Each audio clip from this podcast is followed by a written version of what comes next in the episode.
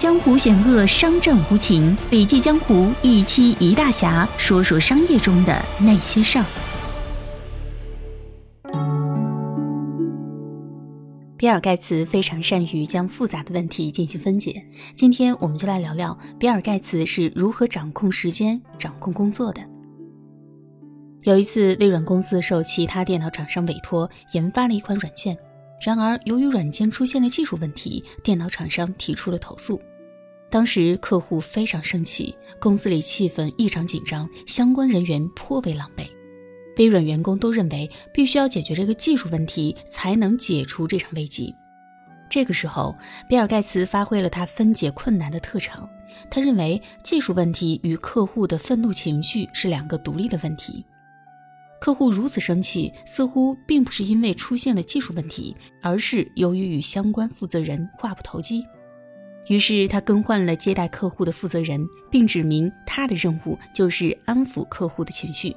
同时，其他工程师全力以赴，尽快解决技术问题。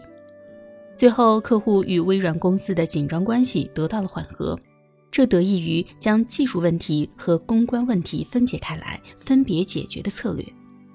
我记得比尔·盖茨经常说的一句话就是：“这个问题和那个问题是相互独立的，所以分解课题是高效处理复杂问题的重要手段。”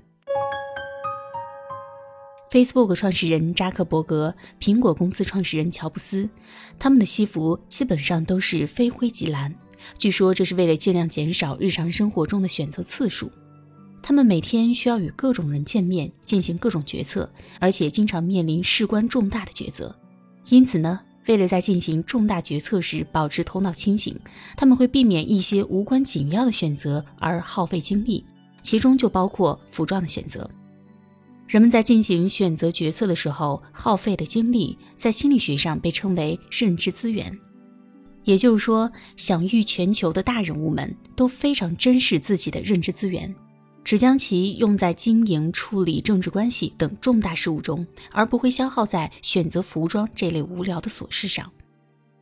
认知资源这个心理学名词是我最近才知道的，不过尽量避免决策疲劳却是我长期以来坚持的原则。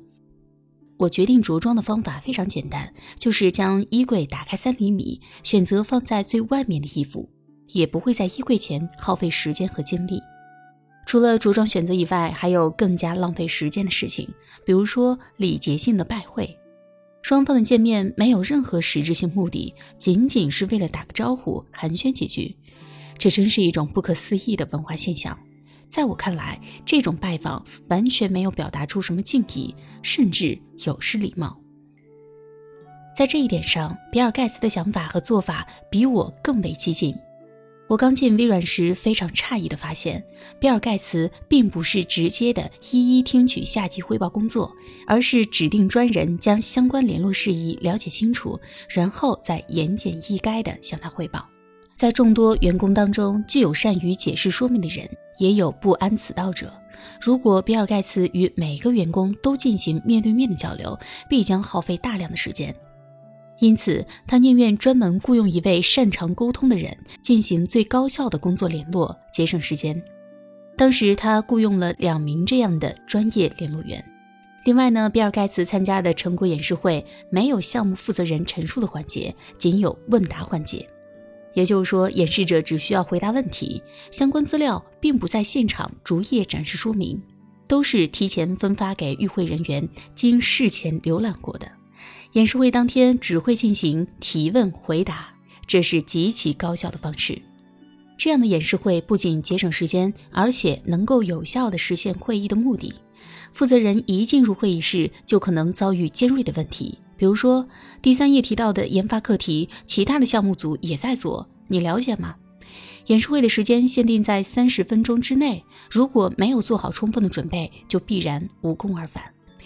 总之，比尔·盖茨非常重视工作效率，我相信他能够在事业上获得巨大的成功，成为世界首富，与高效利用时间的工作方式是分不开的。